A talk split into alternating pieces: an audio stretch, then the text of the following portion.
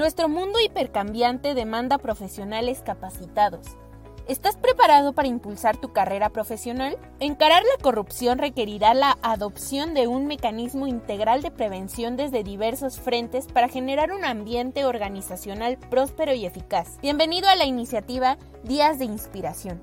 6 en punto con Gustavo Martínez Mancera. Emisiones semanales, conductores expertos, transmisiones en vivo en nuestras redes sociales, YouTube, LinkedIn, Facebook, Instagram y Spotify. Invitados internacionales cada semana. ¿Estás preparado para un nuevo desafío? Hola, ¿qué tal? Muy buenas tardes. Bienvenidos a todos nuestros colegas y amigos que nos siguen como cada semana en este espacio, seis en punto con su servidor Gustavo Martínez.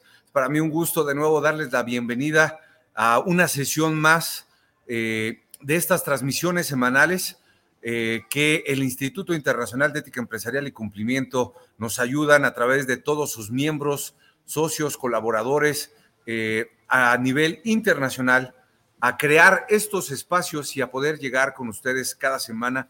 Inclusive, eh, yo los invito a que puedan seguir también las otras emisiones que tenemos. Actualmente tenemos ya 12 emisiones semanales también con diferentes frecuencias. Hay unas que son semanales, otras que son eh, cada 15 días, cada dos semanas. Sin embargo, ahora hemos alcanzado 12 emisiones de las 14 que tenemos proyectadas para el mes de mayo y junio del, de este año, del año 2022.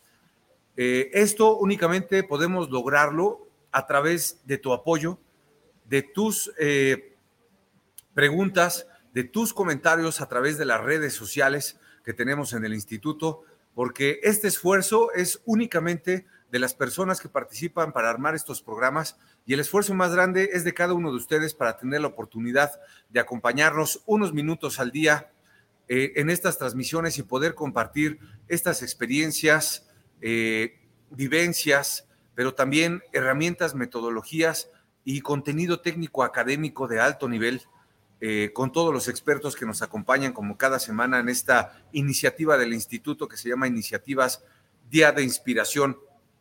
Y quiero invitarlos precisamente a que nos sigan ahora en los eventos que vamos a estar difundiendo inclusive también organizando de forma colaborativa en coproducción con algunas otras organizaciones internacionales, como lo es el International Legal Bar and Professionals Associations, con sede en la Ciudad de México también, con presencia en diferentes países, inclusive también con una sede en Londres, en el Reino Unido, con Roberto, precisamente a quien le mando un cordial saludo y también a su presidente eh, Mauricio Cruz y a su presidente ejecutivo también, el doctor Miguel Ángel Reina Gaitán. Eh, que vamos a estar desarrollando también diferentes espacios, inclusive uno que lo conduce la eh, maestra Adriana Copil, eh, maestra también en, en periodismo, y otros muchos espacios que la verdad vamos a tener poco tiempo en esta sesión para mencionarlos, pero tenemos espacios ya en diferentes países, como ustedes saben, en Colombia, desde los Estados Unidos también con la maestra Marta Cadavid, desde Perú también con la maestra Giovanna Cárdenas, ahora desde Brasil con también el doctor Edmo Colnagui Neves y también desde eh, Santiago de Chile con mi colega y amigo Cristian de Amesti, estos nuevos espacios, nuevos programas, que también tenemos nuevos espacios en México, también con eh, Mariana Gallegos en su espacio de Construyendo la Integridad, también eh, con Carlos Otero, precisamente con Compliance desde adentro, y otros espacios que estamos preparando también, una sorpresa para ustedes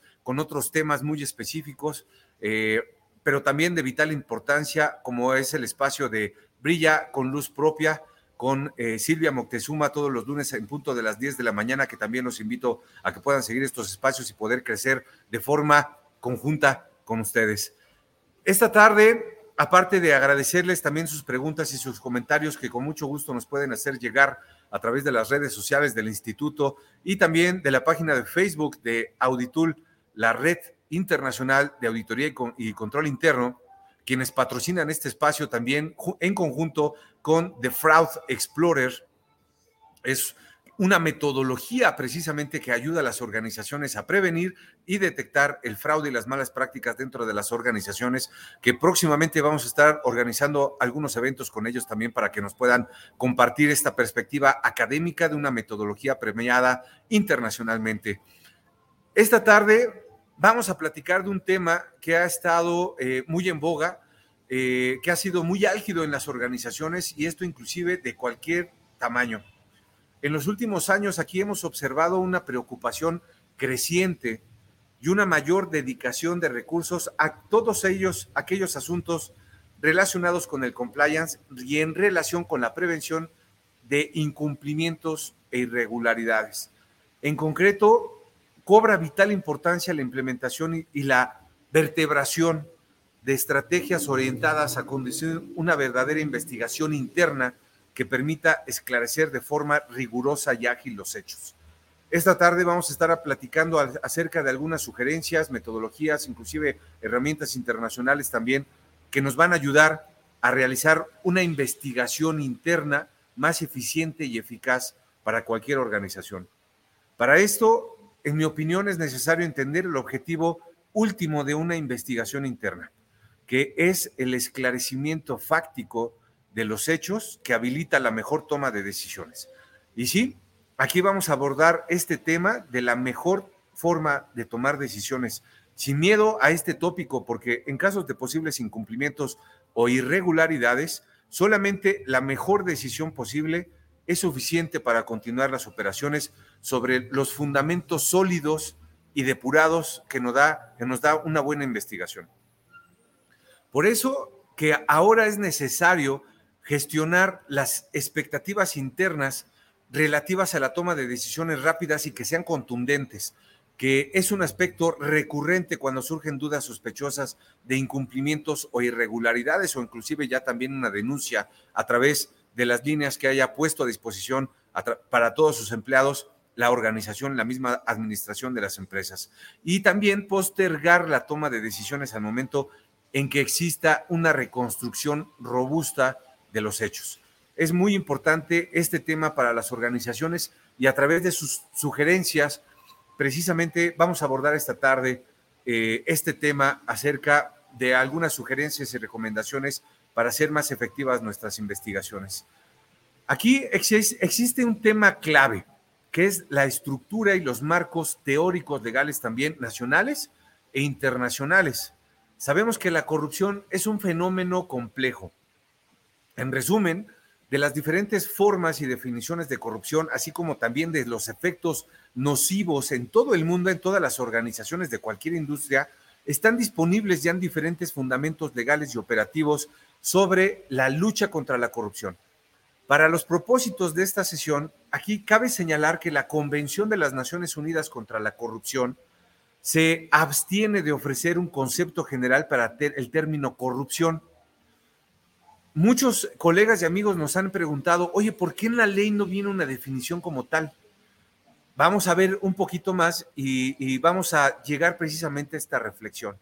Aquí, en cambio, las leyes nacionales e internacionales definen y clasifican diversos actos de corrupción ya como delitos.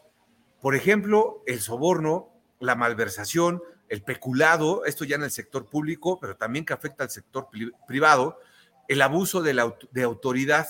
Esto es que eh, cuando precisamente los funcionarios públicos hacen un uso indebido de su poder que les da su cargo para obtener un beneficio personal.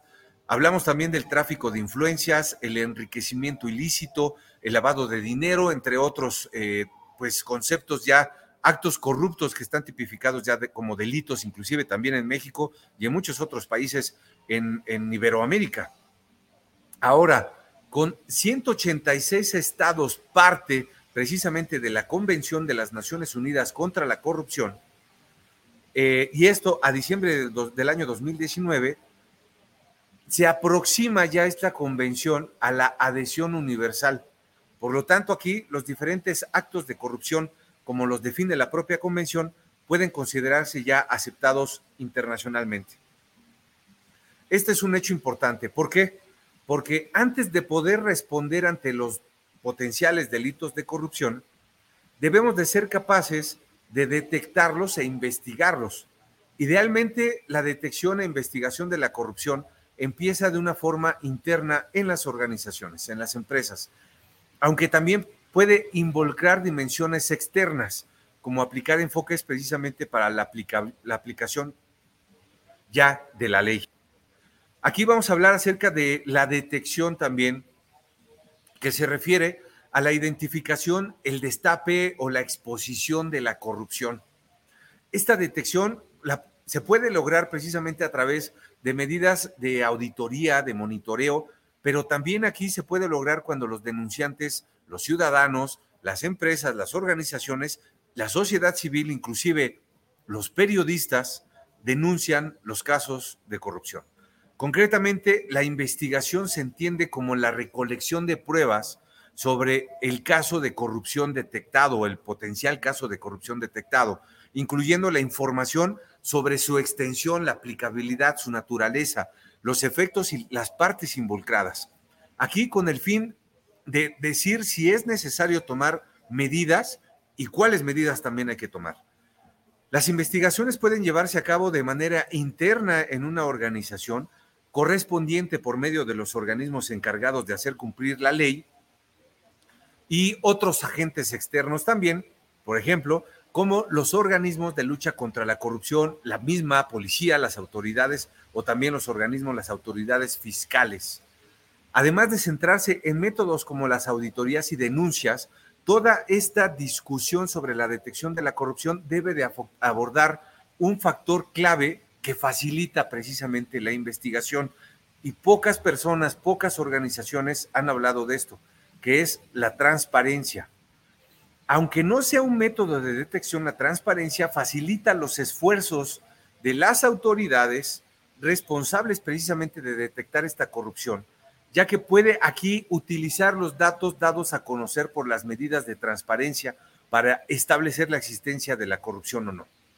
Como bases fundamentales para efectuar investigaciones, aquí debemos de considerar un marco previo que contenga por lo menos cuatro elementos, que es la transparencia como una condición previa, los mecanismos de detección, que son las auditorías, las propias denuncias a través de todos los canales que pueda establecer la organización, y también los sistemas de denuncia de irregularidades y protecciones.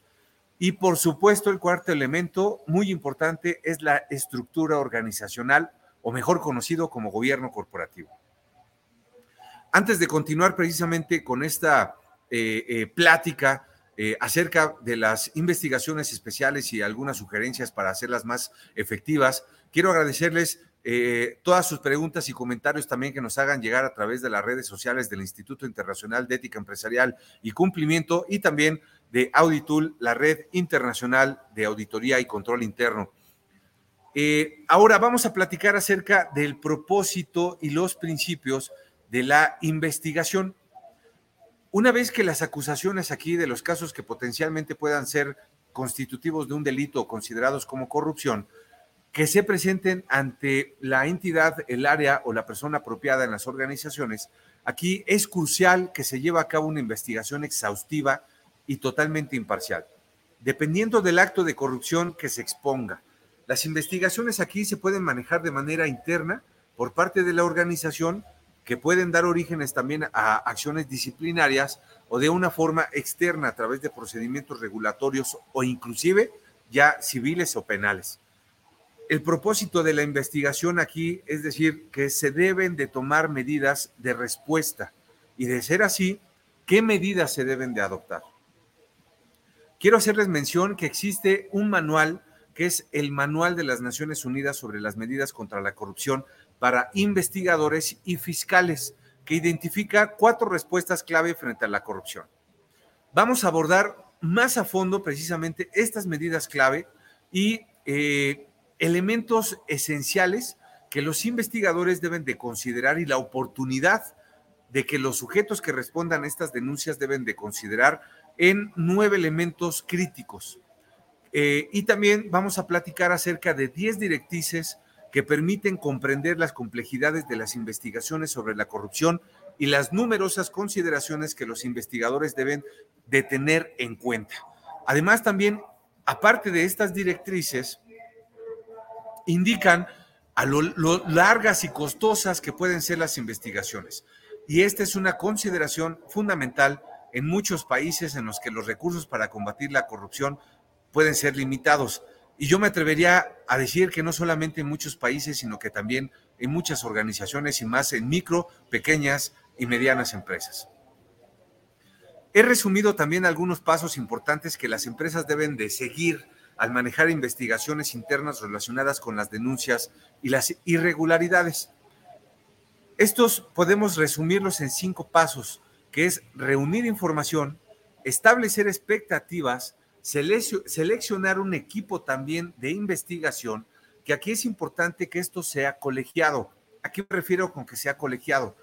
Eh, que debe de participar personal de distintas áreas, normalmente del área de compliance, del área de recursos humanos, del área legal o inclusive de algunas otras áreas operativas.